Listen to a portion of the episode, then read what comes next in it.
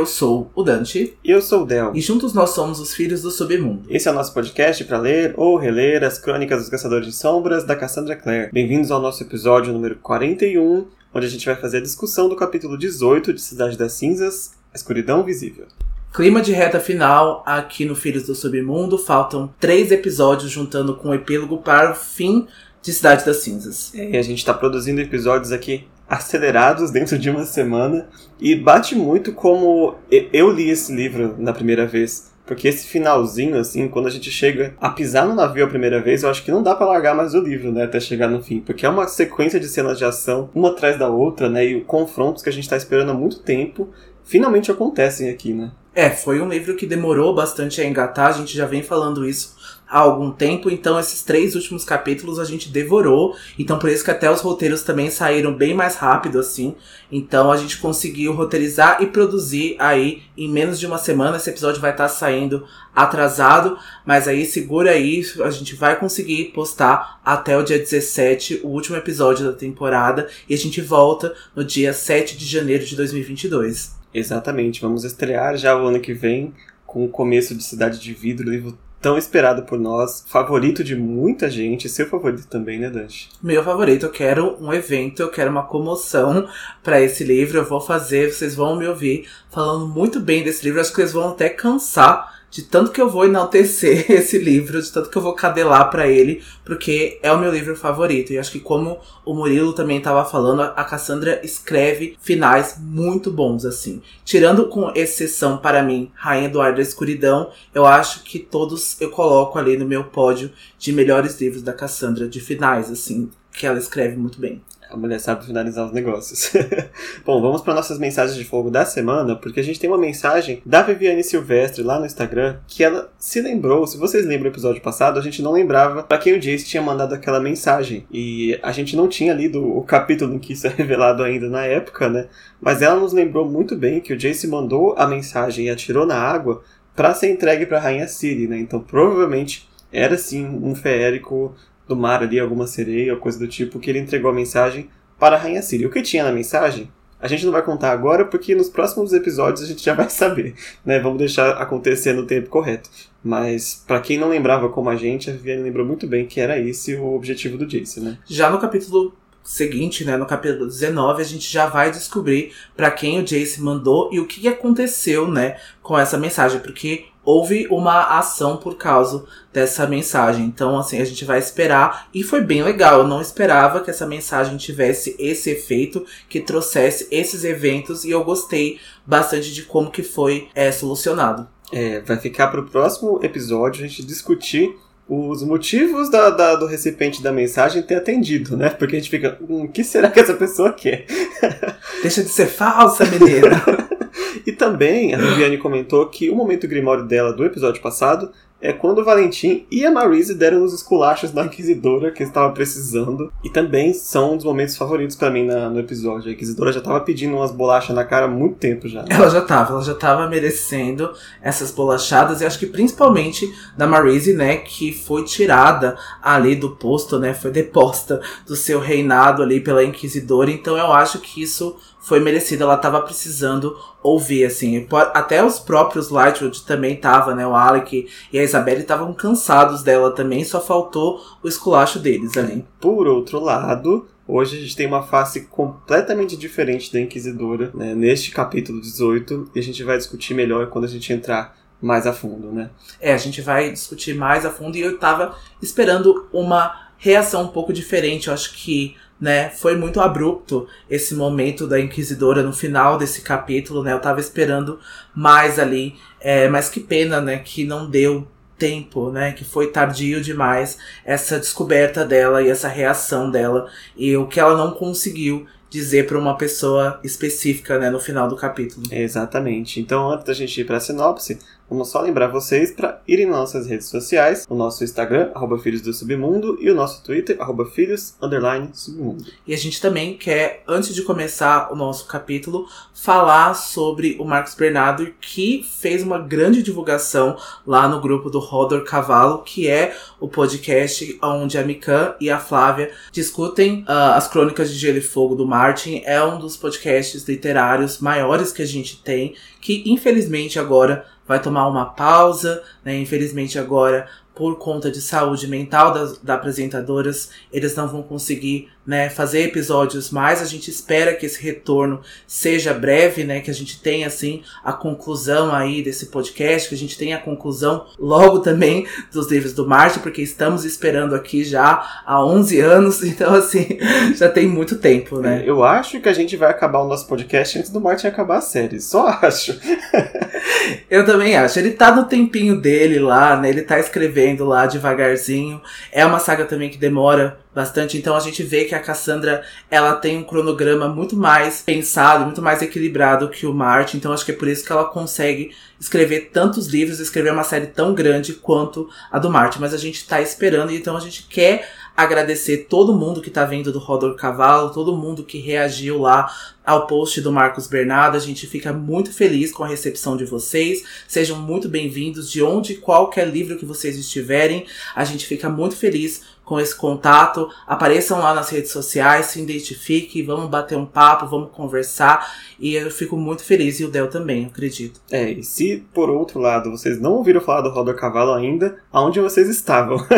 a gente super, super recomenda. Ele foi uma grande inspiração, né, pra gente começar o nosso próprio podcast também. É, quem notou as, as semelhanças de estrutura, mas é porque realmente a gente se inspirou muito no trabalho delas. Elas são muito, muito, muito boas. Então, se vocês não ouviram ainda, ou gostam das Crônicas de Gelo e Fogo, também uma ótima recomendação para vocês. Fora que também houve a discussão lá, a discussão foi grande, né? Também indicaram podcasts de Percy Jackson também.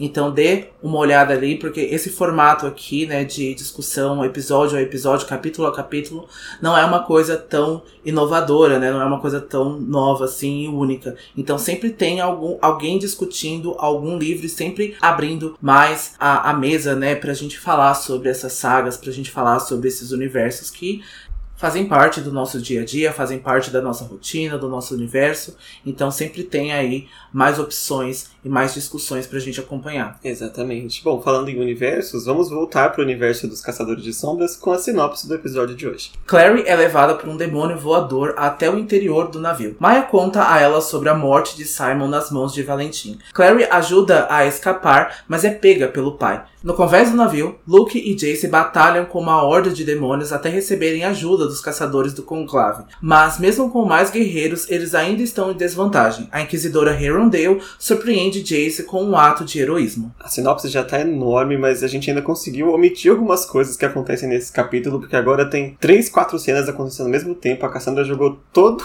todo o conteúdo do livro nesses últimos três episódios, né? Nos últimos três capítulos. Tá caótico esse final todos os personagens principais estão fazendo alguma coisa de importância, né? Sempre tem algum evento caótico pra gente acompanhar essa perspectiva e vai ser esse ritmo até o fim do livro. E o capítulo começa com a Clary sendo levada, que nem uma presa, pelo demônio voador. Ele tinha arrancado ela da caminhonete, né, no final do episódio passado, e agora ela tá subindo, assim, gritando, se sentindo numa montanha russa e até lembrando como ela odeia a sensação de montanha russa, né? E até, ela até começa a se debater e ela lembra que se ele soltar ela ali não é a melhor coisa que pode acontecer. Então, enquanto ela tá tentando se acalmar, ele sobe com ela e desce de volta pro navio, entrando por uma abertura ali no convés e passando com ela nas garras por dentro da estrutura do navio, né? E é quando a Clary percebe que toda a maquinaria do navio, toda a energia do navio tá desligada. Então ela entende que o pai dela tá comandando aquele navio não de uma forma mecânica, né? Provavelmente alguma forma mágica ou demoníaca. É algo até que não fica explicado, né? A gente vai acabar sem saber como que esse navio estava funcionando, né? Creio eu que assim como a moto dos vampiros funcionava por ener energia demoníaca mesmo, né? Então o maquinário tá todo desligado, então a gente vê também que tá bastante frio também dentro do navio, uh, falta luz também, se eu não me engano. Então a gente vê que é somente a energia que ele está comandando ali, né, com o exército dele. Deve ter alguns demônios que estão servindo de gasolina para esse navio andar, né? É bem provável, porque até tá durante o dia, né, então não funciona exatamente como a moto, mas com certeza é algo demoníaco. O cheiro, o cheiro da, da, das ações dele aqui são muito demoníacas, né? E por fim, o demônio vai soltar ela numa sala do navio que aparentemente funcionava como depósito. Então ela não tem nenhuma porta, nem janela, só tem aquela abertura no teto que pro navio era para se colocar cargas com algum tipo de guindaste ou coisa assim, né? E dentro dessa cela improvisada, a Maya está lá. E quando a Clary vê ela, ela já começa a perguntar bem desesperada o que aconteceu com o Simon, né? Onde que ele estava. E a Maya informa ela, assim, claramente muito triste, que o Simon havia sido assassinado. Então o capítulo vai cortar pro ponto de vista do Jace, a gente não sabe por enquanto qual é o estado né, do Simon. E o Jace havia conseguido escalar a escada metálica do navio, do Converse, e devido ao símbolo do destemor, ele não temeu que algum demônio pegasse ele enquanto ele subisse, nem a altura né, que ele estava subindo. O Jace sentiu por causa do símbolo, mas ele percebe que os demônios haviam desaparecido após a Clary ter sido levada para dentro do navio, né, para aquela espécie de depósito. E o Luke vem logo atrás dele. E o Jace também vai notar o frio que agora instaura no navio, né? A gente já estava falando sobre isso desde o começo do episódio. O Jace vai sentir bastante frio, ele vai notar que ele tá sem um casaco, porque ele cedeu para Clary, né, no capítulo passado. Ele tá se sentindo bastante frio e logo ele sugere pro Luke que algum deles encontre a entrada do navio e o Luke então vai se oferecer para ir na frente. É, ele vai perguntar pro Jace o que o Valentim tinha prometido para ele na última vez que ele visitou ele, né? No caso era na noite acho que anterior. E o Jace vai contar a promessa que o Valentim fez justamente de proteger os amigos e a família dele caso ele se aliasse e se juntasse ao pai. Porque o Luke tá preocupado do Valentim de alguma forma ferir a Clary para se vingar do Jace. Então ele tá tentando sondar ali o que, que o Valentim, Valentim tinha dito pro Jace para ver se ele consegue pelo menos deduzir isso, né? Mas o Jace vai acalmar o Luke dizendo que o Valentim vai usar a Clary como instrumento de barganha agora, como tentaram fazer com ele. Ele é muito é inteligente demais para simplesmente desperdiçar, né, um, um, alguém precioso como a Clary, mesmo que fosse para negociar com as pessoas que estão invadindo o navio dele, né? Eu acho também, eu acho que assim como o Luke tá ali, o Jace tá ali, então a Clary é ali um objeto de barganha muito importante para todo mundo, né? Então, assim, o Valentim é muito ardiloso, então com certeza ele vai usar a Clary, só não ficaria tão despreocupado com o Valentim não machucar a Clary, porque a gente vai ver que ele não tem pudor, não, ele vai machucar a Clary ali de diferentes formas, né? Sendo até um pouco psicológico também com ela, manipulando ela. Então a gente não fica. Eu não ficaria tão despreocupado assim com os métodos do Valentim. É, só acelerar um pouco. Mas antes que eles possam discutir qualquer coisa do método do Valentim, o Luke vai perceber que eles não têm mais muito tempo, né? Isso porque então o Luke observa que um buraco negro no convés do navio jorrava uma nuvem escura de monstros e percebe que o Valentim não precisava exatamente de um objeto de barganha, né? Então, incontáveis demônios. Tem demônios Oni, Round, aracnídeos e de várias espécies que saem do buraco agora. O Jace vai sacar rapidamente ali a espada dele, ele se prepara para o combate, mas o Luke vai tentar impedi-lo, pois são muito numerosos. Então os demônios estão frenéticos ali, eles já estão rodeando, impedindo a passagem ou a fuga do Jace e do Luke para o interior do navio. É importante lembrar o estado do ritual do Valentim agora, né? Porque ele conseguiu a terceira vítima para completar o ritual de conversão infernal, então só falta mais uma pessoa. E só com esses três itens ele já conseguiu abrir pequenos portais, né? Não abrir, mas permitir que esses demônios passassem por pequenos portais para invadir o navio. Imagina a força que ele vai ter se ele conseguir completar o ritual agora, né? É, os demônios já estavam ali espreitando, já estavam esperando ali, né, naquela bolha, né, é, demoníaca, né, de dimensão demoníaca.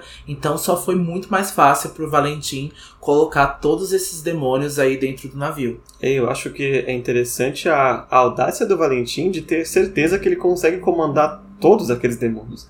Né? Somente com o cálice imortal e a espada mortal que nem está totalmente convertida ainda. Então é o nível de poder que os instrumentos mortais têm de fato. Né? A gente raramente vê eles sendo utilizados, mas só a existência deles já provoca todo esse movimento, né? Fora que esses demônios não são muito inteligentes também, né? A gente precisa pensar que eles estão agindo quase que com uma única atitude, né? Com um único comando. Olha, mata todas as pessoas que vocês veem. Então eles conseguem agir por instinto ali e o, o Jace e o Luke, né, que invadiram esse navio agora, é o primeiro ato desses demônios é matar eles, né? Eles não sabem muito bem como eles estão defendendo ou o que eles estão defendendo, eu acredito, mas como eles foram invadir ali, esses demônios vão tomar essa reação. É, são simplesmente minions, né? Minions muito fortes, mas são minions. Então o Luke já começa a se transformar em lobo E é quando ele percebe que o Jace não tá nada assustado. E aí ele vai entender: ah, você se marcou com a runa, né? Eu falei para você não se marcar, mas vocês, jovens de hoje em dia, não obedecem mais. e sim, o Jace vai confessar que a Clary marcou ele, né? E tanto o Jace quanto o Luke começam a avançar para cima da Horda de Demônios. Na verdade é o contrário, né? A Horda avança em cima deles e eles vão ter que se defender ali, enquanto a Clary tá lá embaixo tentando entender o que aconteceu com o Simon. E sabe uma coisa que o Luke não percebeu? É que, como eles estão rodeados agora de demônios, a marca do Destemor vai começar a desaparecer, porque o símbolo está sendo utilizado. Então, ali, conforme o Jace não encontrou o Agramon logo de cara. Então a runa está se desfazendo por causa que ele está rodeado de demônios agora, né? Então o Jace já está utilizando ali, ele não está sentindo medo de nada, né? Subiu no converse sem medo, não teve medo da altura. E conforme ele está batalhando ali, eles estão, né, em menor número, só tá os dois. Então o Destemor está fazendo muito uso ali, ele está acabando. Então, se talvez o Jace encontrar o Agramon, pode ser que esse plano que ele já tinha, que ele havia tido, né, não funcione muito bem. É, exatamente. É muito bom lembrar que a runa do Destemor, por mais que seja especial por a Claire ter feito, é uma runa normal. Então ela também gasta, como o Iratse também, num ferimento muito grave, não dá conta. Então um medo muito grande vai gastando, gastando, gastando a runa do Destemor. É, e é o efeito que a gente vai ver acontecendo com o Jace durante esse capítulo. E de novo, então, na perspectiva da Clary, a gente vê ela no depósito e a Clary não consegue acreditar que o Simon está morto. Ela pensa que saberia dentro de si, no fundo do, cora do coração, se isso tivesse acontecido. Mas a Maya diz que achou que poderia sentir isso em outra ocasião. Eu acho que ela está se referindo ao Daniel, mas ela estava errada, né? Não tem como sentir quando a pessoa morre.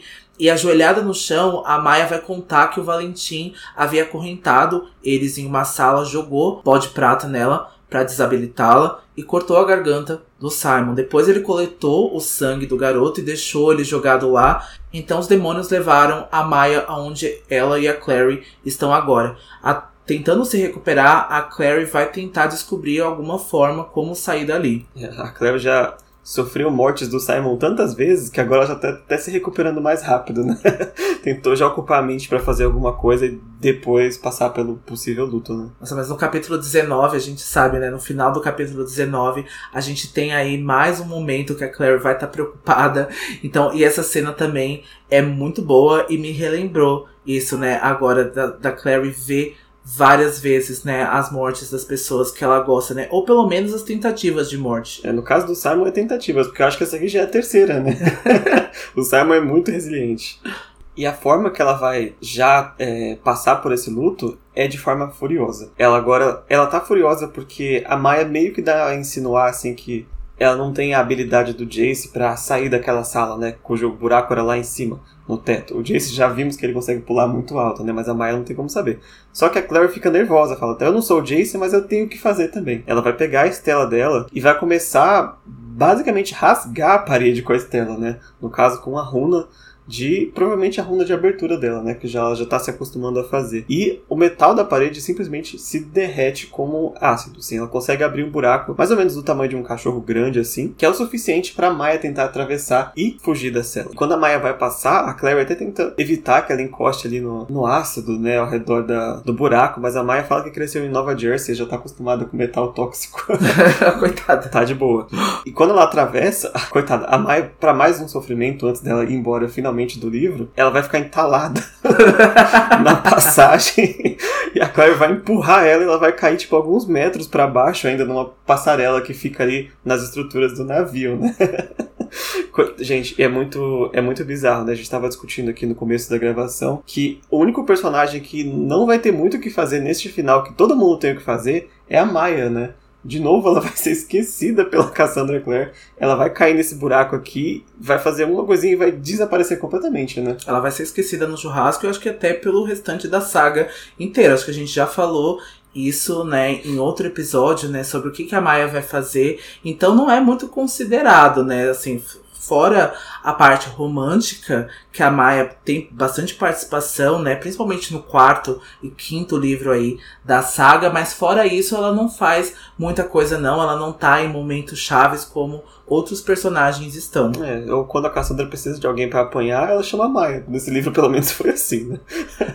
E logo atrás dela, a Clary também começa a passar pelo buraco, né, com os pés, mas ela é puxada pelo corpo para cima, ela acaba derrubando a Estela. O seu pai estava de pé sobre ela, Valentim estava lá com uma lâmina serafim e a expressão de desdém que não abandona o rosto da Valentim. Ele vai falar que a Clary é a filha realmente da mãe dela, porque ela é bastante teimosa, né? E a Clary se lembra que o seu pai havia matado o Simon e deixado como se ele fosse lixo, e ela percebe que nunca sentira tanto ódio em sua vida. E o Valentim quer saber aonde a menina Lycanthropy está e é respondida por uma cusparada da Clary na cara do Valentim. Eu gosto da Clary que ela tá completamente afrontosa nesse capítulo, né? Ela não deita pro pai dela, nem quando ele tá com a espada na garganta dela. Eu amo. É, porque ela, ela está furiosa pela questão do Simon, né? E ele vai começar a cuspir um monte de bobagem na, pra, na frente dela e ela vai começar a ficar cada vez mais irritada, né? Eu achei que você ia falar que ia cuspir na cara dela também. ele não vai se rebaixar esse ponto ainda, eu acho. Mas ele quase faz isso, porque quando ela cospe nele, ele ergue a lâmina quase como se fosse dar uma espadada mortal na cabeça dela, mas ele volta pra trás, ele desiste, né? E quando ele olha ali pro buraco, ele vê a Estela da Clary no chão, ele já vai lá e dá um chutão na Estela. Ela cai pelo buraco onde a Maya acabou de cair também. E o Valentim vai falar pra Clary que a Lycanthropy não tem pra onde fugir. Ela tá dentro do navio ainda, ela vai fugir pra onde, né? Que ele vai encontrar ela logo menos. Então ele vai pegar a Clary pelos ombros, vai virar ela de costas para ele e vai assoviar e chamar uma caroninha demoníaca que ele tinha, né? E os dois vão meio que subir, levados ali pelo demônio, só que agora de uma forma muito mais, é, vamos dizer, cavalheirística do que como a Clary foi levada, né? Ele vai meio que abraçando ela assim, os dois vão subindo.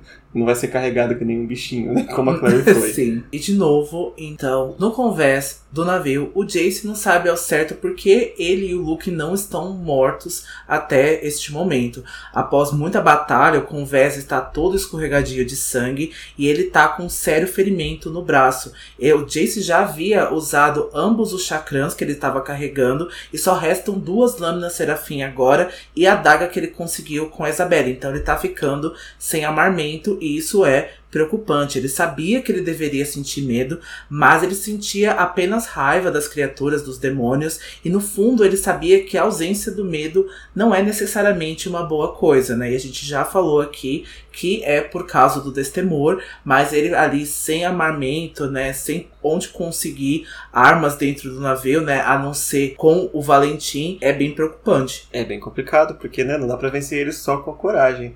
Mas eu gosto como meio que paralela assim com a própria Clary, né? Que mesmo sem a ronda de Destemoro também está se mostrando bastante é, audaz ali, né? E essa audácia dela acaba deixando o Valentim cada vez mais irritado, né? Isso é até uma coisa que o Valentim ensinou pro próprio Jace, né? Ele fala que você tem que arrumar o armamento que você conseguir, sabe? Que, tipo, que você é um caçador de sombras, você que literalmente que lute para se você não tiver uma espada, uma lâmina serafim, você lutar com o que você tiver na mão. É, e é o caso também da Clary, né? no caso dela, é a boca e a Estela, e ela usa muito bem nesse capítulo.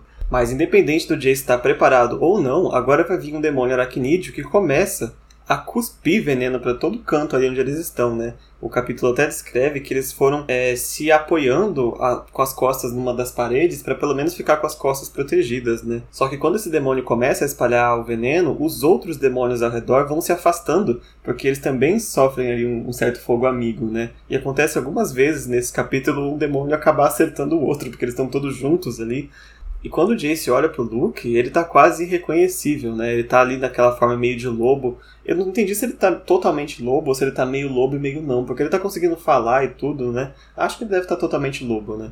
Não, ele não está totalmente lobo, né? Ele tem ali alguma meia transformação né? Então ele tá com as patas, tá com um pouco da boca do focinho, né? Então ele não tá totalmente transformado. Ah, eu imagino essa versão dele tipo os vampiros da Buffy, sabe? Com aquela cara meio de canino que eles têm. Ou no Tim Wolf, né? Quando ele tinha ali o Scott, né? Também, ele não se transformava totalmente. E os lobos, né? Do Tim Wolf, eles não se transformam. Muitos deles eu acho que não se transformam na figura do, do lobo mesmo, do animal. Eu posso estar errado porque faz muito tempo que eu assisti Teen Wolf. É, nossa, entramos no assunto Teen Wolf, mas o Luke tá aqui quase reconhecível. Porque ele tá cheio de sangue de demônio, tá ali muito bestial, né? Independente da forma que ele esteja. Mas mesmo assim, ele tá tentando convencer o Jace que eles têm que sair do navio agora, porque eles não vão dar conta. Todos esses demônios que estão ali enchendo com vés e indo atrás deles, né? Mas antes que eles possam até pensar em fugir, cai uma figura enorme do céu.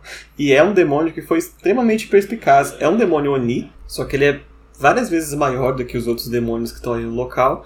E ele pensou em pular de cima do telhadinho ali da, da cabine do navio em cima deles. Né? Então pegou eles totalmente de surpresa e acaba derrubando o próprio Jace. O Luke vai tentar alcançar a Kinjal dele, mas o Oni vai impedir agarrando o Luke por uma das pernas e quebrando um dos seus ossos. Mas mesmo assim, o Luke mergulha, né, conseguindo alcançar a arma, vai atirar na testa do demônio Oni, mas o Jace então vai correr para socorrê-lo e o Luke percebe que os demônios aprenderam rápido, aparentemente, e estão imitando o anterior e se preparam para subir no telhado para surpreendê-los. Uh, ele ainda, o Jace não sentia medo ainda, mas ele sente ali uma leve tristeza, lembrando do Alec, da Isabelle e da Clary, porque o Jace acredita que ele vai morrer. Então, nesse dado momento da batalha, ele se levanta, então, enquanto os demônios caem com uma onda do telhado e tenta proteger o Luke com o corpo da melhor forma que pode. É, eu gosto como o relacionamento do Luke e do Jace tá melhorado, né, nessa, nessa batalha final, né? Em combate eles ficaram muito próximos. Não que eles tivessem qualquer briga antes, mas eles também não eram tão próximos assim como a Clary e a do Luke, né, e vice-versa. Talvez o Luke agora se convença da do quanto o Jace de fato respeita e gosta dele, né? Eu acho também, eu vejo isso muito até no próximo capítulo também, no final, o Jace pensa também no Luke é, de uma forma muito mais paternal e de uma forma protetiva. Então é bem legal que ele tá enxergando essa figura do Luke como pelo menos um tio ou uma figura que ele possa contar, né? Porque falta bastante pessoas ali na vida do Jace que ele possa contar e principalmente uma figura masculina, né? Não que as figuras femininas não sejam importantes na vida do Jace, porque eu acho que sim, é muito importante, principalmente a Marise, né? A Clary e a Isabelle, mas eu acho que às vezes no Robert ele não consegue chegar tão próximos. A gente, ser, ser bem sincero, acho que nem os próprios filhos do Robert conseguiram chegar até hoje nele, né? Até esse dado momento do livro conseguiram ter uma boa relação com o Robert. Sem dúvida nem a Marise. É paciência, viu? É, é um embuste mesmo, né? Assim, literalmente. Depois a gente vai ver ali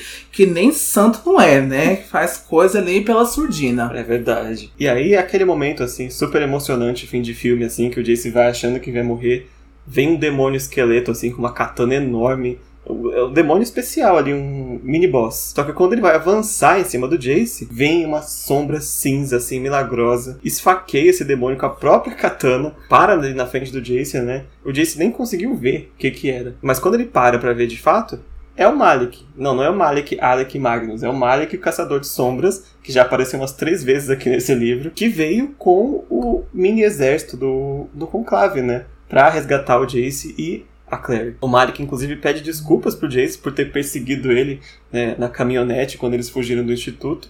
Mas ele fala que estava só cumprindo ordens, né? Do trabalho dele e tal. E é só uma observação, mas depois a gente não, não ouve nesses próximos dois capítulos se houve alguma consequência para Madeline, né? Por ter impedido o, o Malik de pegar o Jace. Talvez, se fosse haver alguma coisa, é do tempo em que a Inquisidora perde o poder lá no Instituto, né? E acho que a Marise não ia fazer nada com ela. Mas acabou ficando a ver, assim, porque a Madeline vai ser mais importante mais pro epílogo, né? É, só, somente pro epílogo, porque ela nem aparece aqui, né? Ela nem é mencionada que ela tá na batalha. A gente acredita que sim, que ela estava na batalha, porque, né, todos então do conclave foram até o navio, mas não é nada descrito cena, né, dela fazendo alguma coisa fora o epílogo. É, eu acho interessante observar também, já se adiantando um pouco para a Cidade de Vidro, que aqui a gente tem vários caçadores do conclave, mas poucos são personagens importantes, digamos assim, que eu acho que é algo que não acontece nas batalhas de Cidade de Vidro, né? Que muitos lá já têm nome e você já conhece, sabe quem é, sabe a família, acho que acaba sendo um pouco mais dura as perdas das batalhas lá do que aqui de fato, né? Porque se morrer algum caçador importante aqui, a gente nunca acaba que não fica sabendo, né? Não, sim, e até mesmo, eu não vou dar o um spoiler, né? Mas logo a gente vai ver que a gente perde muito desses caçadores do conclave. Agora, né? Essa batalha do navio é muito difícil e é só apenas mencionado, né? Então a gente quase não cria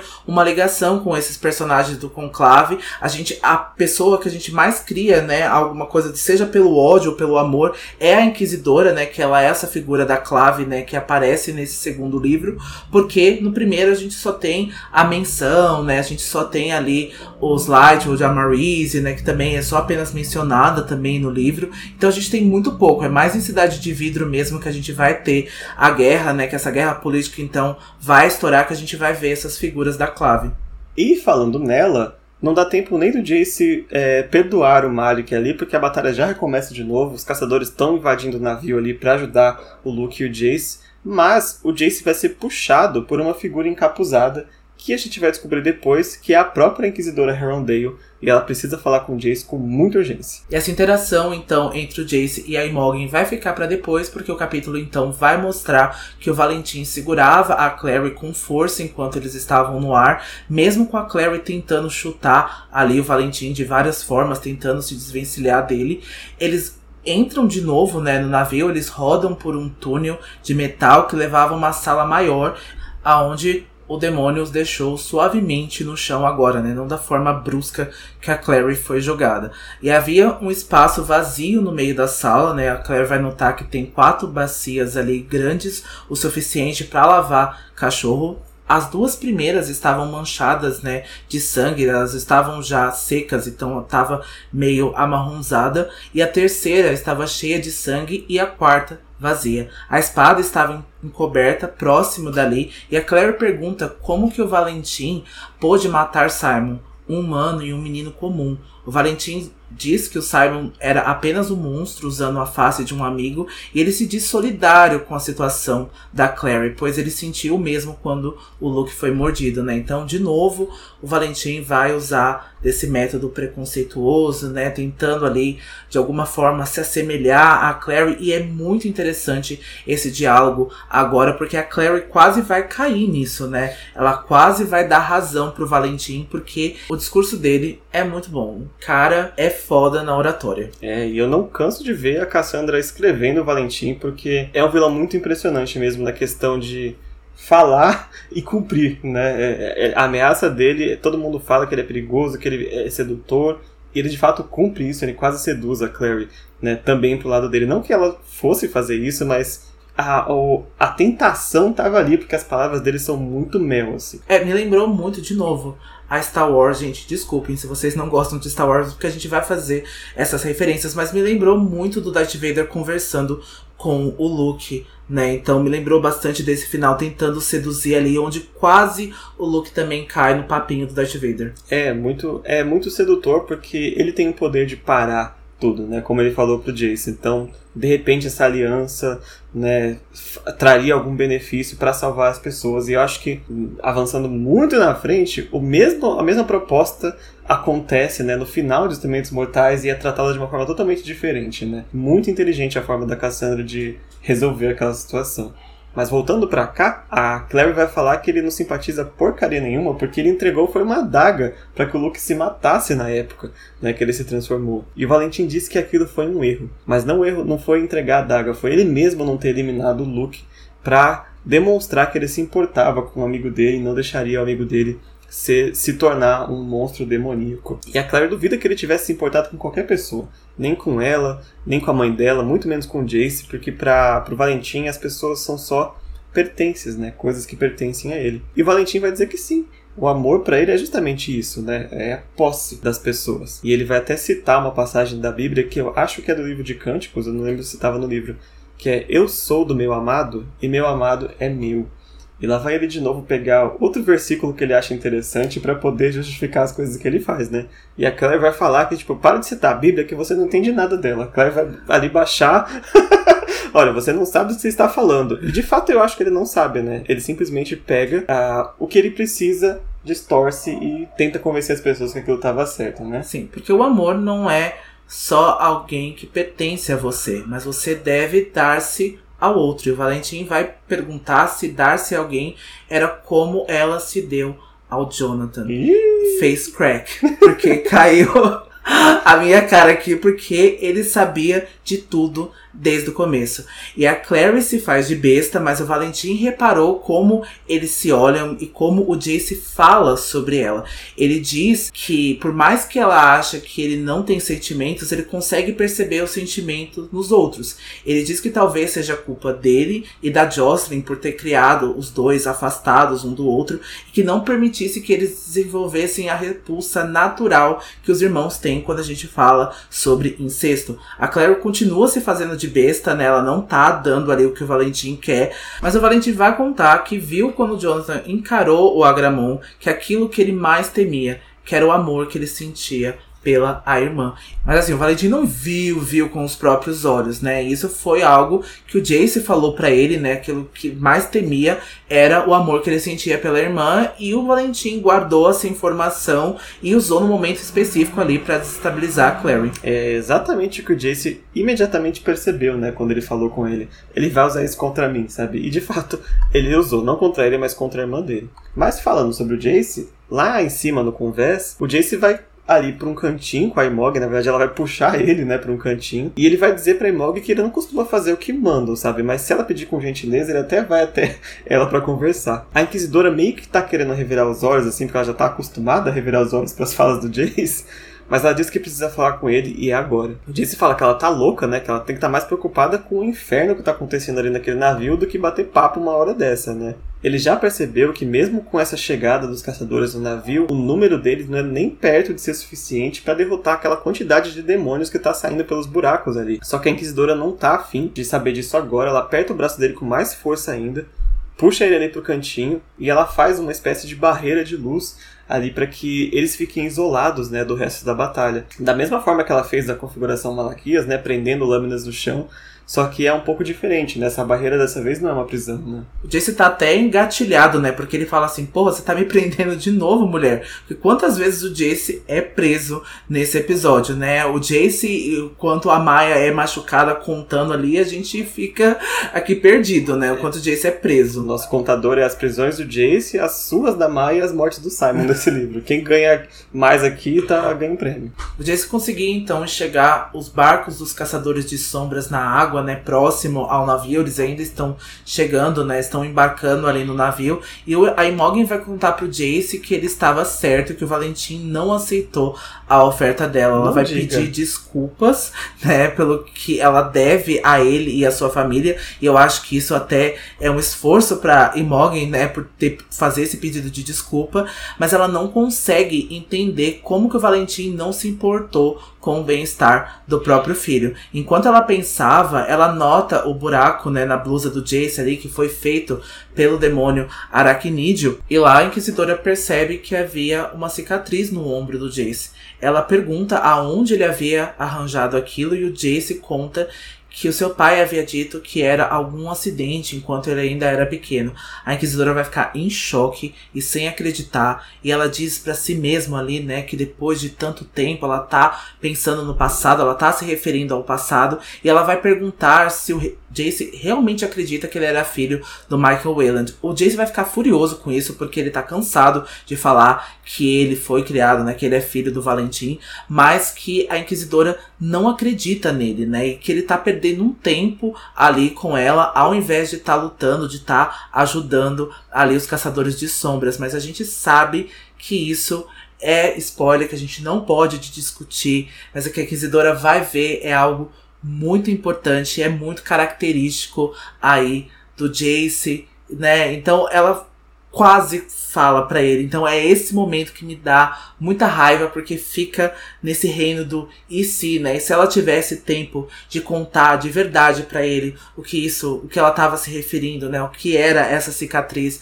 Então me dá muita raiva porque o Jace não sabe ainda sobre tudo. É, e pior que da forma que ela falou, não é culpa dela, né? Mas parecia mesmo que ela tava de novo pondo em dúvida né, o que o Jace dizia para ela, mas não, com o conhecimento daquela cicatriz, como você acreditou ainda que era filho do Michael? Se é uma coisa tão importante, mas é importante para ela, para Imogen, né, pro resto das pessoas, nem todo mundo entendia de fato o que, que é aquela cicatriz, é, que é a cicatriz em forma de estrela, né? O livro não vai descrever agora, mas é uma marca em forma de estrela que o Jace tem no ombro. É, estrela, estrela, estrela não é. É alguma coisa celestial ali, que não é estrela. Nessa confusão, a Inquisidora vai tentar se explicar, né? E dizer, não, não foi isso que eu quis dizer.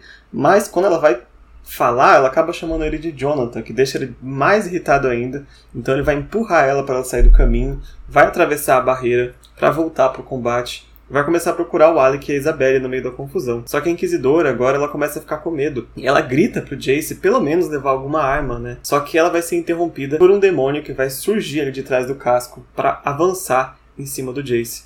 E era um demônio que tinha uma espécie de cauda, assim, escorpião, né? Uma coisa que seria um ataque fatal se a Inquisidora não tivesse se jogado na frente do Jace e sofrendo um ferimento mortal no próprio peito. Mesmo morrendo, ela conseguiu levar esse demônio junto com ela colocou a faca na garganta dele e vai cair no chão ali aos pés do Jace. E o Jace vai segurá-la no colo ali por um tempo, né? E um pouco antes de morrer, a Imogen vai pedir para ele se aproximar dela e ela vai sussurrar alguma frase no ouvido dele. E a gente agora no capítulo não vai saber né, o que ela falou, mas é uma frase que vai marcar o Jace por um bom tempo, né? Até o livro seguinte. E assim a gente vai ver o fim é, da Imogen Herondale. Ela vai morrer nos braços do Jace. E o livro descreve que ela tá quase dando um sorriso ali. E o Jace vai ficar completamente é, magoado com essa frase que a Imogen vai dizer para ele, porque ele não entende o contexto de todas as frases que ele falou, que ela falou para ele agora, né? Nos é, últimos momentos dela. Ela fez um quebra-cabeça ali que ela mesma não vai poder resolver, como já diria MC Mirella. Mas assim, ah, eu não queria fazer esse momento de graça com a morte da Imogen, mas assim, me lembrou disso. E a, é uma pena que a Imogen tenha morrido neste momento, né? Eu acho que ela foi realmente aí uma cadela venenosa mesmo durante esse livro todo, mas eu acredito que isso essa informação que ela teve agora no final mudaria a Imogen de alguma forma, né? Eu acho que ela conseguiria ter uma vida menos dificultosa, talvez com essa informação, com isso, e é uma pena, né? De novo, porque vai ficar naquele reino do IC e é trágico, né, a morte agora no final dela, mas ela morreu então com um ato de heroísmo. Não acho que ela faria diferente nesse caso. Eu acho que ela morreu muito real pelo que ela acreditava, assim, ela morreu fazendo o que ela fez desde o começo. É, e eu acho que é, essa informação que ela descobriu, e acabou levando pro túmulo, teria mudado toda a história. Porque se ela tivesse é, revelado o que ela descobriu agora, até Claire, Jace, Valentim, todo mundo que vai agir, tomar algumas atitudes por causa da, dessa informação que eles não têm, o Valentim tem, não quer dizer, é, mudaria inclusive o, o, final da Cidade de Vidro, né? Uma coisa muito grande que vai ficar aí é, pendente ou mal interpretado até o próximo livro. E antes que o Jace pudesse reagir, o Alec vai levantar ele e havia alívio e exaustão em seu olhar e ele comemora por Jace estar vivo. A sua armadura estava rasgada, né, e as suas armas ensanguentadas, então o Alec já estava lutando ali e o Alec vai notar que a inquisidora está morta no convés e ele não vai ter dó não, nem piedade, ele vai dizer que ela já foi tarde mesmo. E antes que o Jace pudesse responder, a Isabelle chega gritando, comemorando pelo Jace estar vivo. O Jace vai tentar avisar antes que um aracnídeo acertasse seu veneno nela, mas só dá tempo de acertá-lo com um chicote, né? A Isabela então acerta ele com um chicote antes de ser atingida é, em seu casaco e sua garganta. O Alec então vai socorrer a irmã e pede para que o Jace os proteja enquanto ele faz ali uma iratse e o Jace diz que eles devem tirá-la do barco, né, logo, porque pode ser ainda mais perigoso. Todos devem sair do barco, pois estão sendo massacrados. O Jace tá vendo ali que a batalha tá chegando em um momento que eles vão perder, com certeza. Ele diz então também que a Inquisidora mereceu morrer, pois tudo aquilo era culpa dela. Ele conta também que ela havia morrido para salvar e talvez porque achava que ele valia a pena não tá totalmente errado desse pensamento do Jace, né? Como a gente já tá falando, só essa informação aí não tá completa né, é tudo isso, esse segredo não tá completo, ele vai descobrir só em Cidade de Vidro, infelizmente. E agora um outro demônio também de tamanho bem considerável vai se aproximar deles. Ele era pelo menos cinco vezes maior que qualquer outro demônio ali daquele navio. E é descrito como ele tendo cabeça de mosquito, patas de elefante e garras de caranguejo. Uma coisa bem ali, é, quimérica, né? Vamos dizer assim. E o Jace ali tem um momento, assim, interno muito bonito até. Que ele sente que aquela talvez fosse a última vez que ele fosse ver o Alec e a Isabelle. De novo, ele tem essa sensação de que vai morrer, né? E, e eu tô vendo isso acontecendo já pela segunda vez. Eu não sei se é efeito da Rola do Destemores já começando a falhar, né? E ele começa a sentir, nossa, meu momento chegou e ele já aceita, sabe? Mesmo sem temer tanto assim. E ele pensa, assim, que em dizer para eles que amava eles que eles valiam muito mais que qualquer instrumento mortal. Só que ele não consegue dizer, né? Ele é meio bloqueado.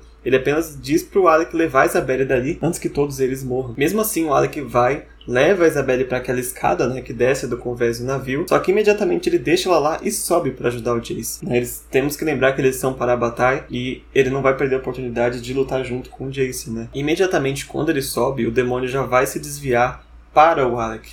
E antes que o Jace pudesse fazer qualquer coisa, como o convés do navio já estava bastante enferrujado e danificado, quando ele começa a andar, o pé dele afunda e ele fica preso no local que ele tá e ele é obrigado a assistir o demônio e o Alec lutando sozinhos por um tempo. O Alec vai combater então o demônio ferozmente, uh, sozinho. Ele consegue esfaquear o demônio, mas o Alec é segurado forte por ele. A Isabelle vai gritar ali de algum lugar, né? Eu acho que ela tá próxima ali de algum barco ou da água. E enquanto a Isabelle gritava, o metal afiado prendia a perna do Jace no convés. O demônio então vai atirar o Alec com toda a força contra a lateral da embarcação e para dentro da água. Então, de novo, né, o Alec sendo arremessado aí por demônios em finais de, de livros.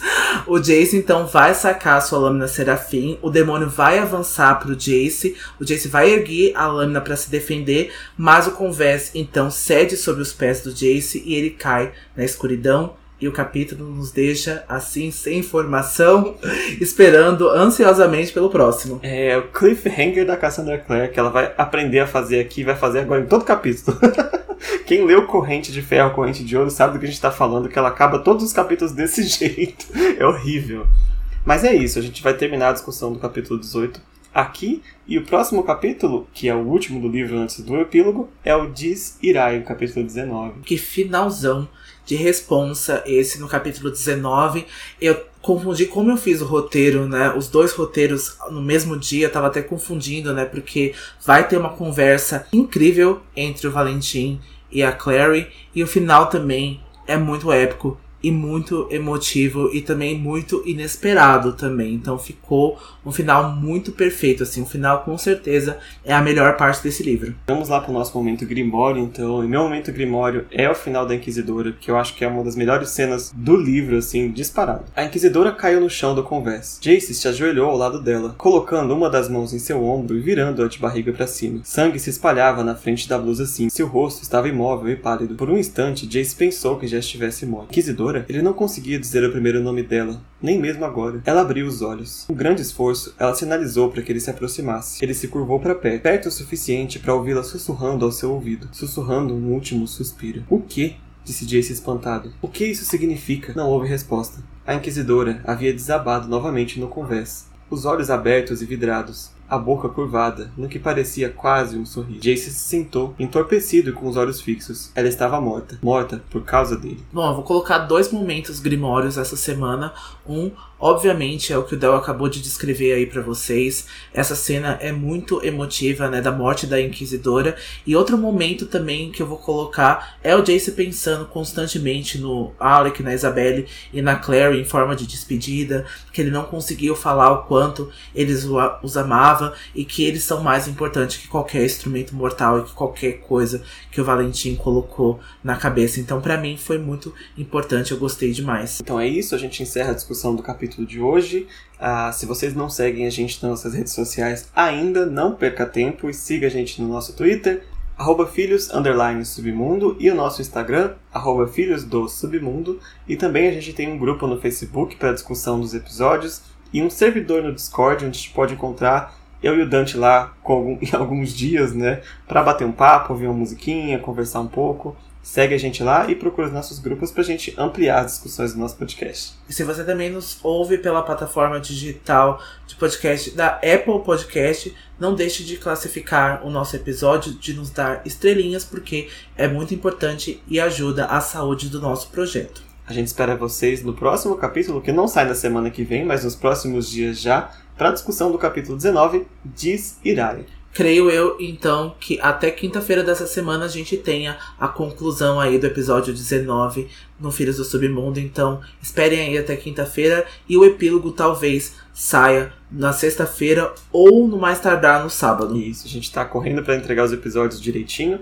e a partir do ano que vem a gente volta no episódio semanal, porque é muito corrido pra gente fazer um roteiro deste tamanho tão rápido. Mas a gente tá gostando de fazer o final de uma vez assim, porque vai numa emoção só, né? Sim, vai numa emoção só e a gente conclui esse final de ano aí, dá tempo de vocês também curtirem a festa de vocês aí o máximo que vocês puderem e né, começar o ano de 2022 com um livro novo e tudo novo. Então é sobre isso, a gente espera vocês no próximo episódio e não se esqueçam, todas, todas as histórias, histórias são verdadeiras. Até mais. Até o próximo episódio.